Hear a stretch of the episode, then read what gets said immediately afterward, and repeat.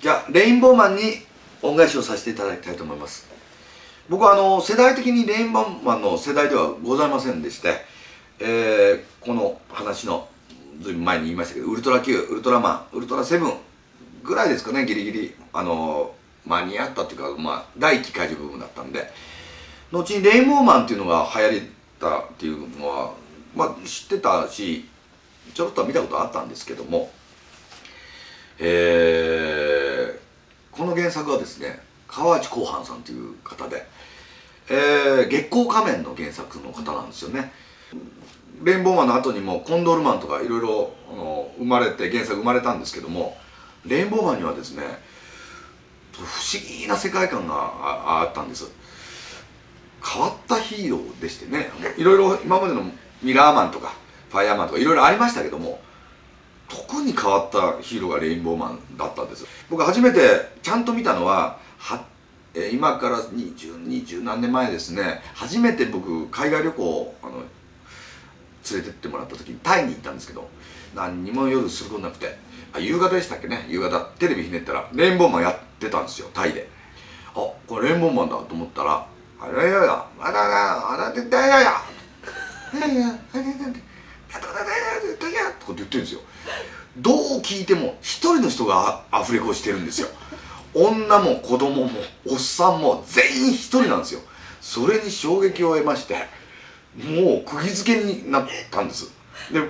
レインボーマンとは関係ない現象でしたけどそっからレインボーマンが妙に興味持ちまして日本に帰ってきて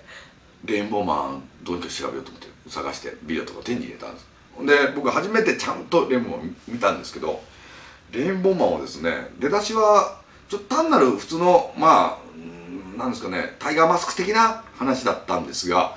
後からどんどんね政治的な動きを出しましてそもそもシネシネ団っていう団体が出てくるんですけども、まあ、ここで言うのはなまあ皆さん連邦見ればいいと思いますけどなかなか日本の今までの戦中戦後の複雑な問題が入り組んでるんですよレインボーマンは。日本だけを狙ってる組織がシネシネ団なんですよ。死ね死ね死ね死ねっていう歌なんですけどもすごい怖いです。でレインボーマンはそのシネシネ団がやるやり口っていうのはおたふく会っていう新興宗教を作るわけです。そこでいっぱいお金偽札を吸ってあのデフレを起こしたりものすごく当時の小学生でわからないような作戦に出るんです。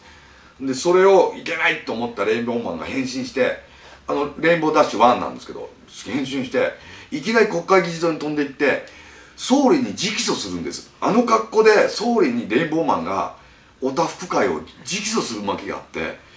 普通そんな不審人物と総理が喋ってるシーンっておかしいと思うんだけどちゃんと総理もレインボーマンの存在を知ってたみたいで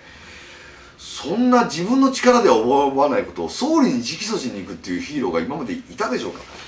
びっくりしまして。それで九州の指宿の方でしたっけね。あのシネシネ団のあの基地があるってことを知りまして。後に行きましたそこあのあの旅行を兼ねてですか。ここなんだっていうことで見に行ったりもしましたそれほどレインボーマンに入りました当時レインボーマンのビデオ全セット買うとレインボーマンパジャマっていうのが当たるんですよ。それもう欲しくて欲しくてしょうがなくて買ったんですけどでそれでレインボーマンのダッシュ1に変身しまして第4回か3回ぐらいだと思いますけど渋谷公会堂だったと思いますけどスライドショーっていうのやった時レインボーマンダッシュ1で僕あのオープニングトークさせていただいたぐらいその頃レインボーマンにハマりました。インドの山奥で修行をしてって言うんですよ。ね。台場だったのって言うんですよ。僕の友達は台場だったっていうあのそれは釈迦の弟子なんですよ。台場だったっていうのは。で釈迦を裏切った人なんですよ。台場だったっていうの知らなくてダイバーだったと。昔潜水夫をやってたと思い込んでたっていうなんで過去形なんだ歌がっていうことだったんですけどそんな間違いすら生まれたレインボーマンのあのね歌流行りましたけども。まあそんなことであのあの頃のですね戦中のまあいろいろどさくさ。今ちょっと今ね日本の靖国問題とかいろいろ揉めてるでしょ。うレインボーマンからまず見ていきましょう。ねちゃんとまあ難しいことは分かりませんけどもレインボーマンを見たりすればちょっと分かることもありますのでぜひともレインボーマンを見てください。ということでレインボーマンにお貸しさせていただきます。ありがとうございました。